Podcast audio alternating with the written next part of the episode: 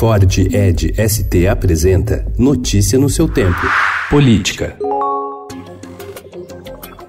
O ministro da Justiça e Segurança Pública, Sérgio Moro, afirmou com exclusividade ao Estadão que não vai se afastar do cargo. Alvo de vazamento de diálogos atribuídos a ele com procuradores da Lava Jato, Moro disse que o país está diante de um crime em andamento, promovido por uma organização criminosa profissional. Moro afirmou que não há riscos de anulação do processo do triplex do Guarujá, que levou à prisão do ex-presidente Lula. O ex-juiz da Lava Jato vê viés político-partidário na divulgação das mensagens tiradas de aplicativo do coordenador da Força Tarefa em Curitiba, Deltan Dallagnol. Ele disse não ver ilicitude nos diálogos e afirmou que conversava normalmente também com advogados e delegados, inclusive por aplicativos.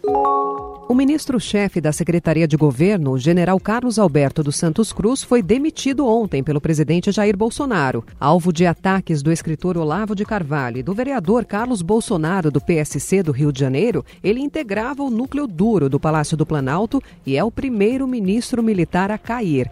Santos Cruz deixa a equipe sob desgaste após ser criticado pela rede bolsonarista e será substituído pelo general de Exército Luiz Eduardo Ramos Batista Pereira, comandante militar do Sudeste.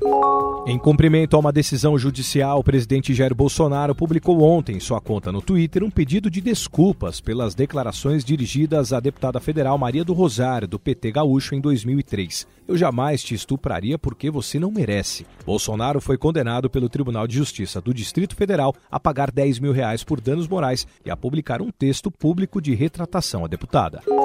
Um dos principais alvos dos ataques feitos por hackers, o procurador da República, Deltan Dallagnol, chefe da Força Tarefa da Operação Lava Jato em Curitiba, ainda não entregou seu celular para a perícia da Polícia Federal, segundo duas fontes a par da investigação. O inquérito para apurar a invasão foi aberto há um mês, mas até agora os investigadores não tiveram como analisar o aparelho. Notícia no seu tempo. É um oferecimento de Ford Edge ST, o SUV que coloca performance na sua rotina até na hora de você você se informar.